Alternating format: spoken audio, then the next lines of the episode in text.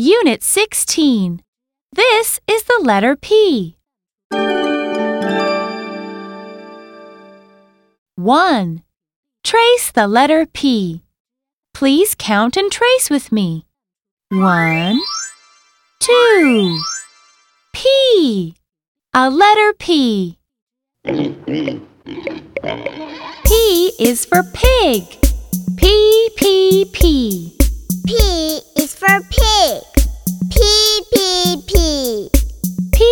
is for panda. P, P, P. P is for panda. P P,